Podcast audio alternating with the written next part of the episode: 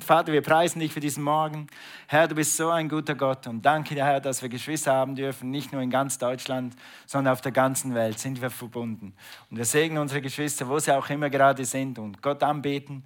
Wir danken dir, Herr, für alle Gemeinden auf der ganzen Welt. Du bist ein guter Gott und Vater, wir beten jetzt für Aussprache im Heiligen Geist, dass du uns hilfst, dass jeder etwas mitnimmt und dass diese Predigt ein Wendepunkt ist in einem, zwei, drei, sogar in jeder Leben. Amen.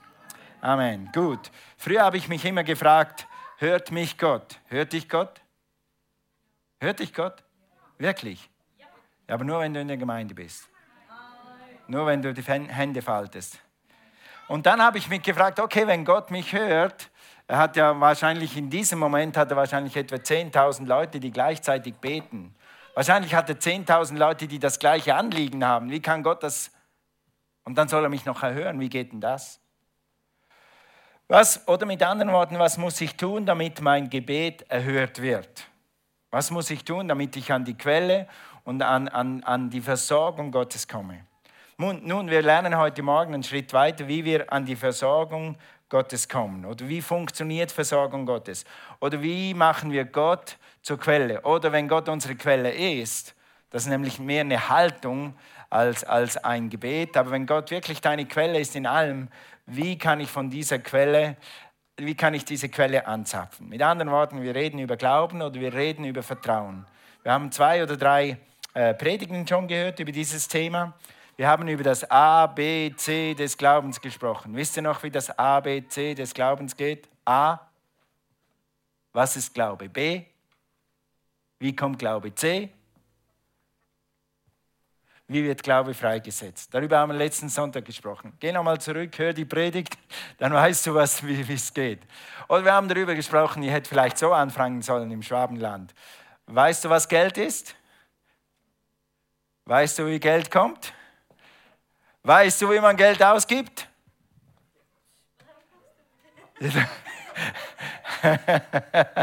weißt du, wie man Geld ausgibt? Amen. Mit anderen Worten, wie, wie, wendet man Glaube an? Darüber haben wir gesprochen, die letzten zwei, drei Sonntage. Und wir haben letzten Sonntag darüber gesagt, dass Glaube sagt etwas. Glaube, der angewendete Glaube spricht etwas. Wenn du was sprichst, dann wird dein Glaube in Aktion kommen. Oder wenn du etwas rufst, was noch nicht, als es da war, als ob es da wäre. Wer braucht ein Auto? Also ruf dem, was nicht ist, als ob es da wäre. Wer braucht einen neuen Job? Ruf dem, was nicht, als ob es da wäre. Wer braucht Freunde? Ruf dem, was es nicht ist, als ob es da wäre. Wer braucht Freunde? Wer braucht einen Mann? Wer braucht eine Frau? Ruf dem, was nicht ist, als ob es da wäre. Amen. Und dann, wie Cornelia immer sagt, und das werden wir in nächster Zeit noch mehr hören, wir sind dran, eine Serie vorzubereiten über Beziehungen. Wenn du einen Freund willst, dann ist das Beste, wenn du zuerst ein Freund bist. Amen. Okay, das stand nicht in meinen Notizen. Das ist nur, weil Cornelia wieder hier sitzt. Aber ich bin so froh, dass meine Frau wieder gesund ist. Gebt ihr mal einen Applaus. Und danke für alle, die gebetet haben. Letzten Sonntag war ich von der Rolle. Das geht nicht, wenn meine Frau nicht da ist. Gott sei Dank für gute Frauen. Okay, Vertrauen, sag mal Frauen. Ah nein, Vertrauen.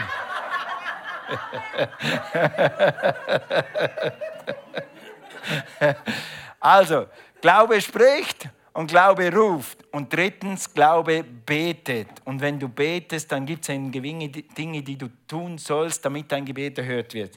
Und darüber wollen wir heute Morgen noch sprechen. Über die drei wie soll, soll, ich dem sagen, drei Freisetzungsarten oder drei Anwendungsarten des Glaubens. Erstens, ich spreche, zweitens, ich rufe und drittens, ich bete tatsächlich. Glaube ist im Gebet. Geh mal zu Markus 11, Vers 22, nochmals mit uns. Markus 11, Vers 22.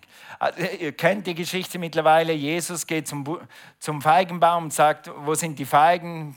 Baum, wenn du keine Feigen bringst, dann kannst du auch sterben, kannst du auch fertig sein. Und am nächsten Tag kommen die Jünger, hey Jesus, es hat genau funktioniert, was du gesagt hast. Und dann sagt Jesus, habt Glauben an Gott. Oder wie es hier heißt, Jesus sagte zu ihnen, ihr müsst Vertrauen zu Gott haben. Glaube ist nichts anderes als Vertrauen.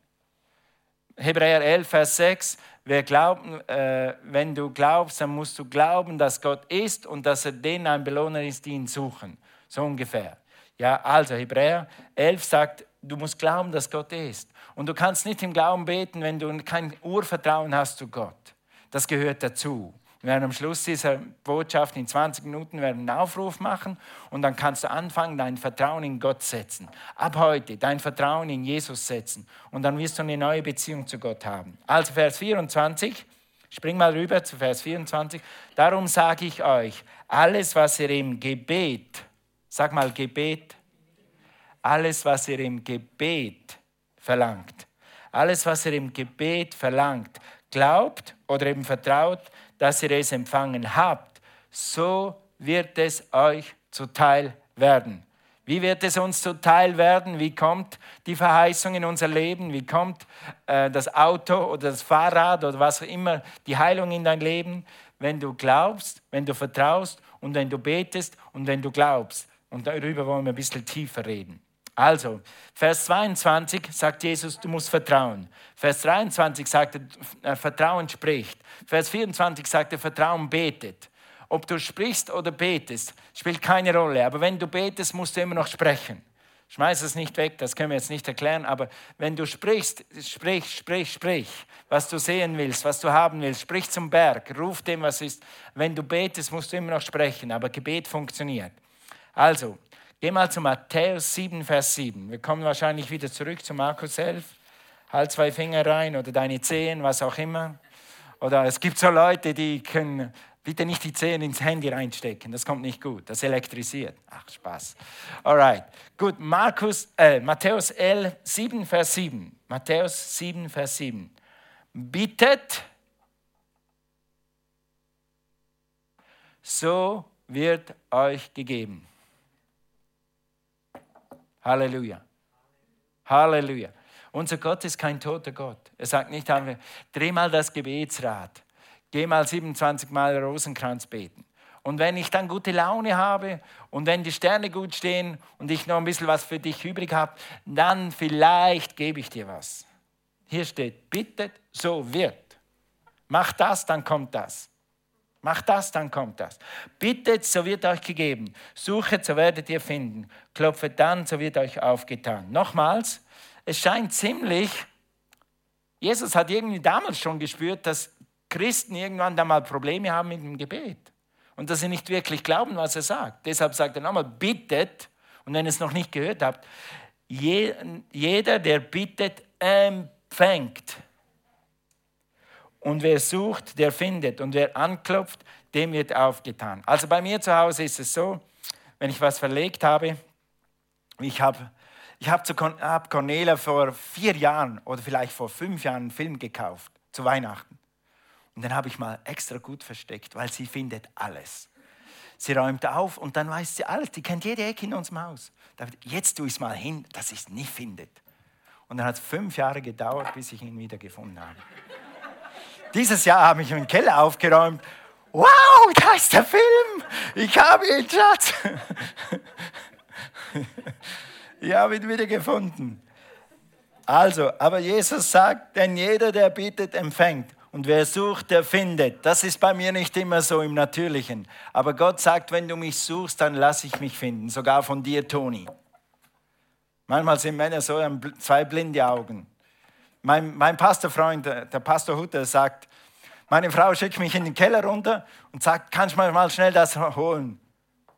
Und dann, dann komme ich unten an, äh, was soll ich holen? Okay, ich komme selber. ja, Männer. Sag mal Männer. Männer. Frauen, sag mal Männer. Okay, gut, also, genau. Gut, also beten und Vertrauen, wenn du bittest, du empfängst. Das ist Glaube. Glaube ist, wenn ich bitte, dann empfange, empfange ich. Glaube ist, wenn ich bitte, dann empfange ich. Es gibt viele Leute, die haben Glauben, dass Bruder Hegen betet, wenn er betet, dass was geschieht. Dass wenn keine Copeland betet, wenn die großen Minister beten, Reinhard Bonke beten würde, dann würde was passieren. Aber hier steht nichts von Reinhard Bonke, hier steht nichts von einem Pastor, hier steht, wer bittet, wer anklopft, der empfängt empfängt.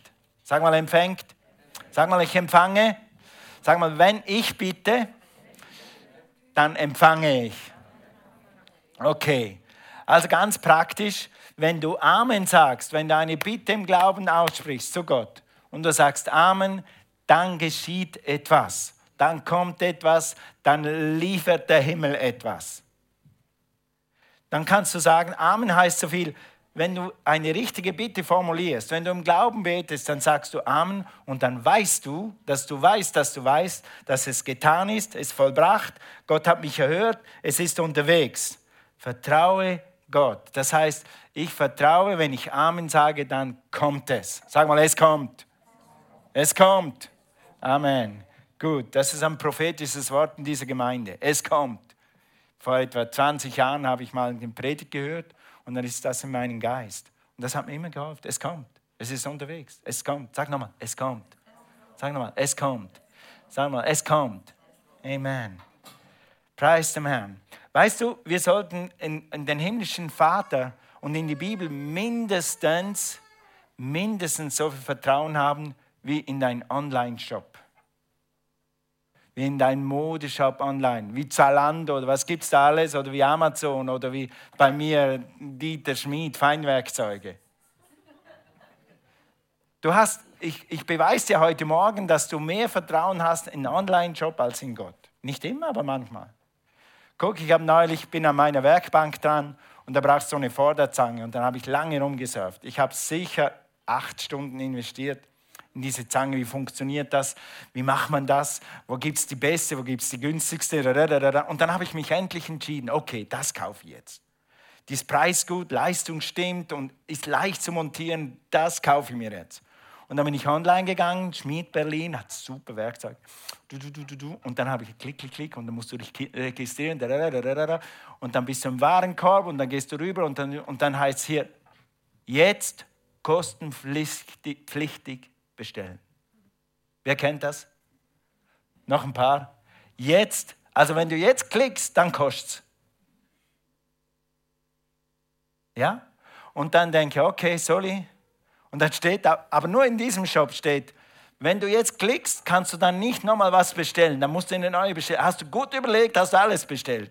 Das habe ich auch dreimal gemacht und habe geklickt und dann wieder, ah, ich hätte auch noch bestellen sollen. Okay, aber du klickst und dann ist es bestellt. Und jetzt, was passiert jetzt? Es kommt, richtig. Sag mal, es kommt. Und dann freust du dich. Ah! Wir zu Hause haben einen neuen Konkurrenzkampf eingerichtet mit Mayo. Wir tun, wer kriegt mehr Pakete.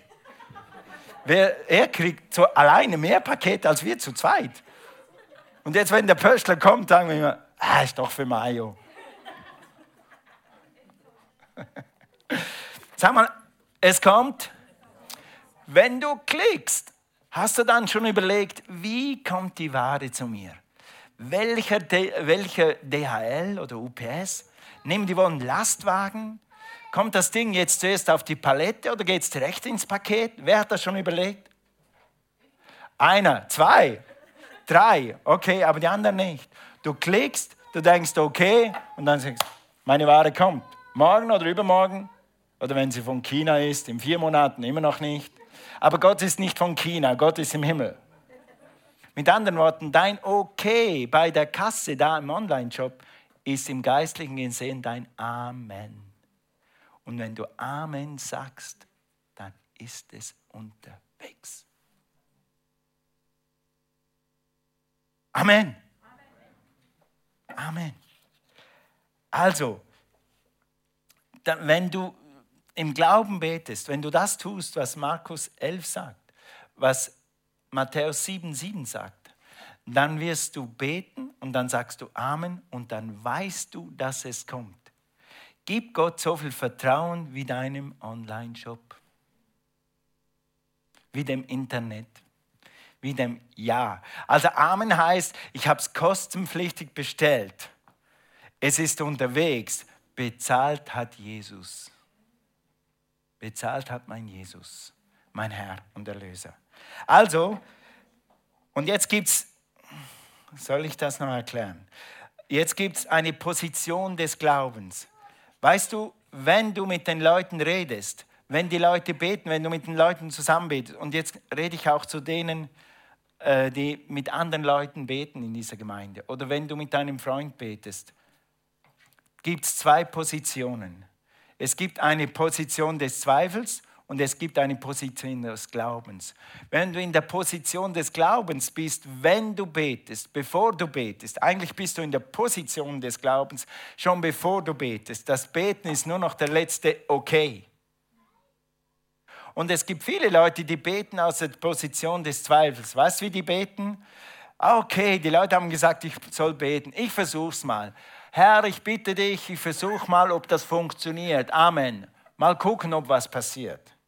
Wird das Gebet erhört?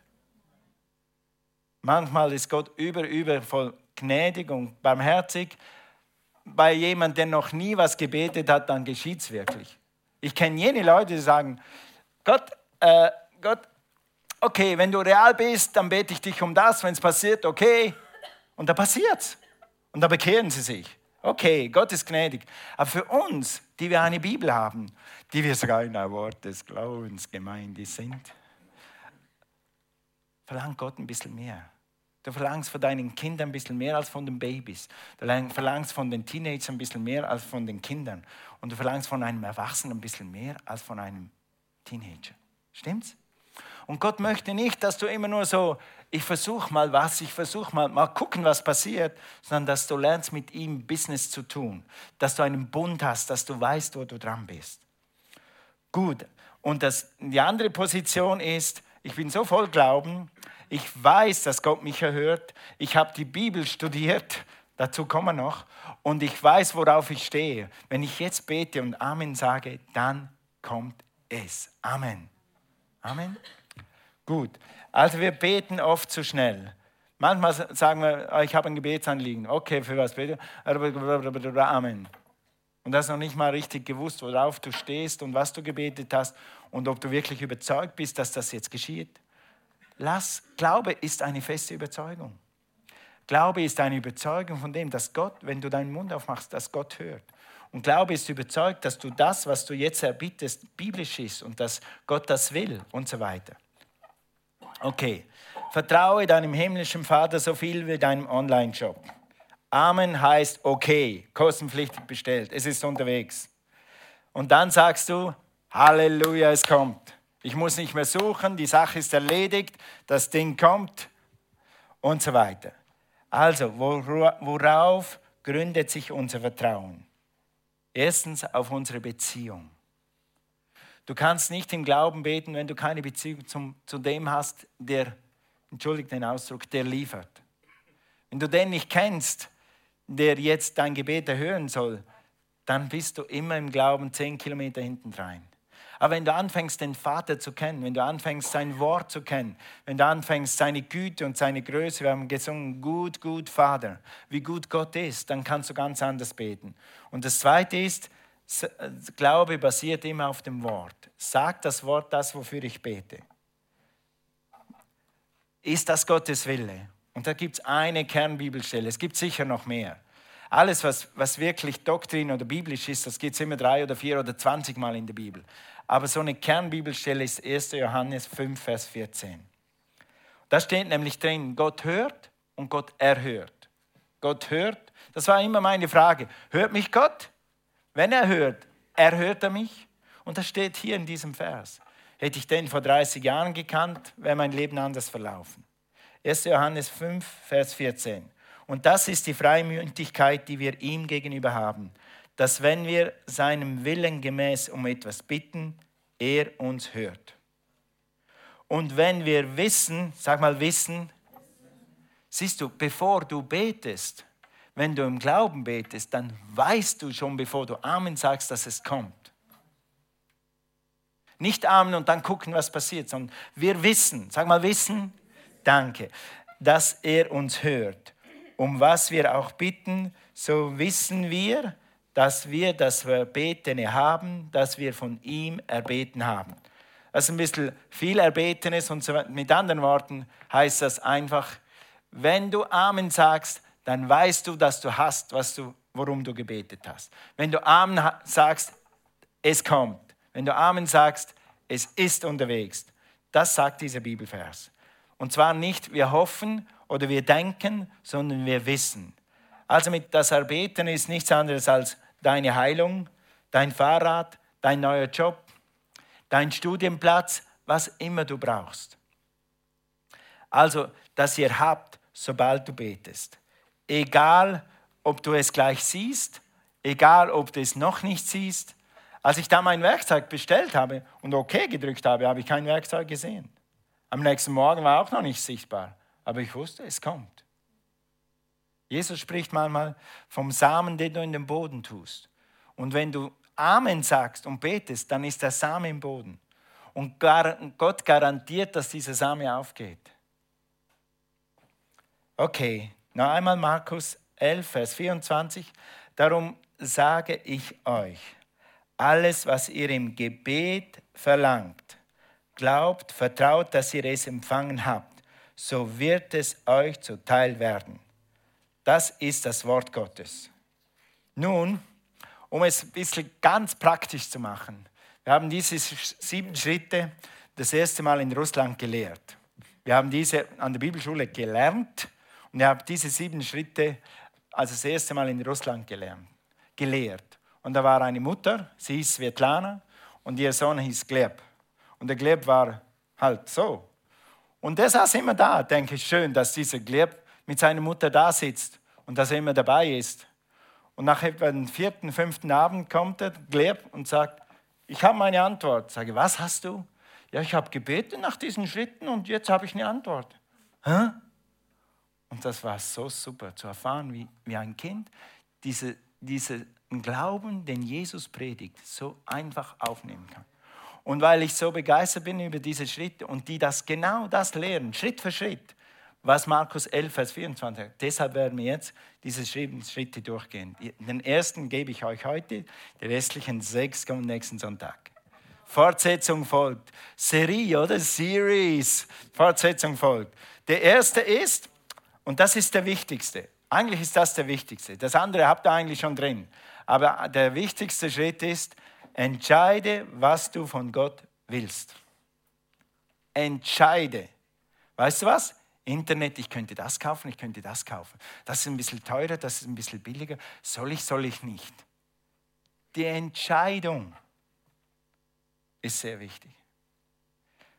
Als Pastor lernst du viele Leute kennen und lernst du viel über, viel, über viele Leute, was, was sie denken. Und oft stellen wir fest, dass die Leute nicht wirklich entschieden haben, was sie wollen.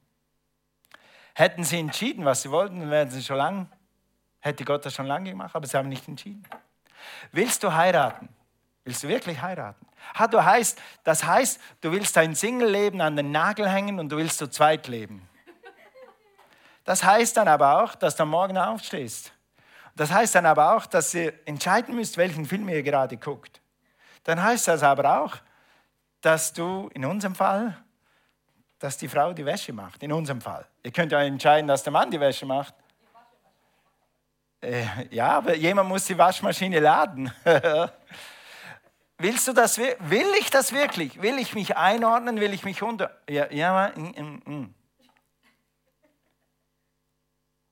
Oh, jetzt ist aber schön ruhig geworden. Geh mal zu Jakobus 1, Vers 6. Ich schätze, dass 30 bis 50 Prozent aller Gebete hier scheitern, am ersten Punkt. Na, reden wir noch über sechs Punkte. Und das ist alles biblisch begründet. Aber ich glaube, dass 30 bis 50 Prozent aller Gebete schon gescheitert sind bei diesem Punkt. Wir probieren mal, wir könnten ja mal versuchen, ja komm, komm, beten wir mal, mal gucken, was passiert. Das ist nicht Glaube. Das ist Hoffen, das ist Zweifeln, das ist Wünschen. Okay, Jakobus 1, Vers 6. Seid ihr da? Gut. Er bitte aber im Glauben und zweifle nicht. Jetzt guck mal, was passiert, wenn du nicht entschieden bist. Denn wer zweifelt, gleich der Meereswoge, die vom Winde hin und her getrieben wird. Hin und her. Mach mal so, hin und her und hin und her und hin und her. Soll ich, soll ich nicht? Wirklich? Meine ich das wirklich? Ist mir ganz ernst? Soll ich nicht? Ja, vielleicht doch lieber nicht. Und wir haben manchmal ganz gute Gründe, warum wir zweifeln. Sollen wir das wirklich machen? Soll ich ein neues Auto kaufen? Soll ich das? Soll ich jenes? Soll ich diese Ausbildung machen? Das sind Fragen. Aber deshalb hast du einen Heiligen Geist. Der Heilige Geist in dir und das Wort in dir wird dir zeigen, was du tun sollst. Du wirst merken, was du tun sollst. Denn wer zweifelt, gleicht der Meereswoge, die vom Winde hin und her getrieben wird. Oder wie ein geistlicher äh, Rollercoaster, wie eine Achterbahn. Ich will mal, ich will mal nicht. Ich habe mal Lust, ich habe keine Lust. Soll ich wirklich, soll ich nicht. Der wichtigste Punkt an diesen sieben Punkten ist wahrscheinlich, entscheide dich, was du willst. Halleluja. Ich weiß, wovon ich rede, weil ich auch immer in solche Dinge komme, manchmal über ganz einfache Sachen. Ich habe euch erzählt, dass als jemand einen Wunsch hatte nach einem Wohnwagen, und immer wenn die auf der Autobahn über uns überholt haben oder ich sie überholt habe, als wir noch keinen hatten, habe ich mir gedacht, eines Tages, vielleicht, eines Tages, wenn ich dann mal reich bin. Und immer hin und her. Und dann habe ich mal mit Cornelia gesprochen. Und zu jener Zeit hatten wir äh, einen Freund, der uns immer eine super Ferienwohnung zur Verfügung gestellt hat. Wir haben eigentlich nicht unbedingt Bedarf gehabt. Und dann haben wir das wieder überlegt, aber dann müssen wir, wo, und wo tun wir das hin? Und dann, ich hatte so einen Plan, Finanzplan. Ich tue jeden Monat 50 Euro auf die Seite für meinen Wohnwagen. Wenn ich einen guten Wohnwagen kaufe, geht das etwa 35 Jahre, bis ich den dann kaufen kann. So wusste ich nicht, soll man wirklich, oder wir haben das oft diskutiert, soll man jetzt oder soll man nicht, soll man oder soll man nicht, ist das weise? Und dann haben wir auch gefragt, will Gott das? Gemeinde, hört mal zu ich höre immer wieder von Leuten, die im Urlaub waren und der Urlaub war mittelmäßig bis schlecht. Ich bete über jeden Urlaub. Wir finden immer Übereinstimmung, wo wir hingehen. Wir finden und hören auf unser Herz. Ist das Gott? Und außer vor 25 Jahren oder so waren wir mal in Mallorca und das war die absolute Katastrophe. Und da, habe ich, da war es deshalb, weil ich gedacht habe, ich muss auch mal haben, was alle anderen Leute machen. Ich gehe jetzt auch mal nach Mallorca. Und das war der absolute Flop. Die Katastrophe, schlechthin. Ich hätte etwas bezahlt, hätte ich einen Tag früher nach Hause fliegen. Und wir waren nur eine Woche da. Aber seither hatte ich nie mehr einen schlechten Urlaub. Nie. Ist es Gottes Wille? Soll ich mir dieses Fahrrad kaufen? Soll ich mir diesen Fernseher kaufen? Soll ich jetzt wirklich etwas auf Abzahlung zahlen oder soll ich warten? Und wenn du dann Gottes Willen erfragt hast, dann wird Gott einen Weg machen. Und ihr kennt die Story. Wir haben jetzt einen Wohnwagen und es fühlt sich gut an, es fühlt sich sehr gut an. Und wir hatten den Wohnwagen in eineinhalb Jahren zusammen. Gott hat einfach übernatürlich versorgt. Wenn es Gottes Wille ist, dann wird Gottes Versorgung reinkommen. Dann musst du es nicht selber machen. Hier ist ein gutes Wort. Was du selber bestellst, das bezahlst du selber. Was Gott bestellt, das bezahlt er. Sagen wir Halleluja. Halleluja. Also der erste Schritt ist was? Entscheide dich, was du willst. Und der zweite sage ich euch schnell, damit wir einen Altarruf machen können nachher.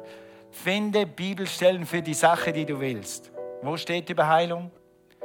Wo steht über Bedürfnisse gestillt und so weiter. Darüber reden wir morgen, äh, nächsten Sonntag, nicht morgen. Aber wir können gerne morgen einen Gottesdienst haben.